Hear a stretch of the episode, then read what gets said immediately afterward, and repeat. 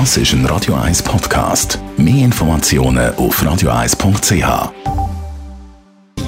Netto, das Radio 1 Wirtschaftsmagazin für Konsumentinnen und Konsumenten, wird Ihnen präsentiert von Tracker.ch, der weltweit führende Anbieter für mobile Ortungslösungen. Adrian Sutter. Der ABW-Chef Uli Spiesshofer ist zurückgetreten. Als Übergangslösung übernimmt der Verwaltungsratspräsident Peter Voss das Unternehmen. Uli Spiesshofer ist seit sechs Jahren Chef der ABB. Die Suche nach einem Nachfolger ist schon eingeleitet worden. Der Elektrokonzern Apple und der Chip-Hersteller Qualcomm haben ihren Patentstreit beendet. Alle gegenseitigen Klagen sind gefallen gelassen worden, haben die beiden Unternehmen mitteilt. Apple wird im Betrag zahlen, wie hoch der ist, ist aber nicht genannt worden. Der zweitgrößte indische Fluggesellschaft Jet Airways steht vor dem Konkurs.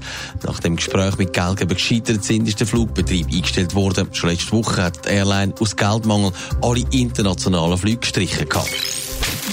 Wir haben es gehört, das ist überraschend heute Morgen beim Industriekonzern ABB kommt es zu einem Wechsel an der Spitze. Adrian Sutter, der CEO Ulrich Spiesshofer tritt zurück.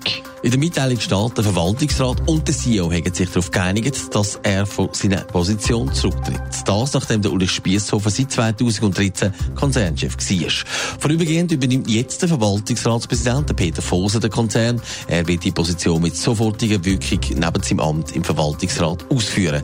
Peter Foser ist früher ja Finanzchef vom Unternehmen. Später ist er dann zu Shell gewechselt und jetzt also ist er Interim-CEO bei ABB. Weiss man schon, warum dass es zum Rücktritt gekommen ist? Jeder Kommentar heisst, er nehme sich eine berufliche Auszeit, aber man weiss auch, der Ulrich Spiesshofer ist in den vergangenen Jahren unter Druck geraten.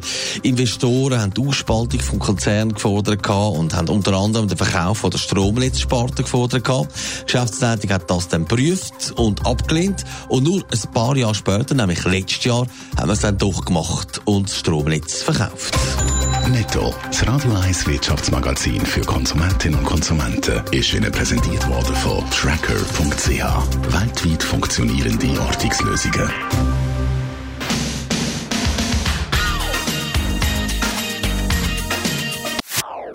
Das ist ein Radio 1 Podcast. Mehr Informationen auf radio1.ch.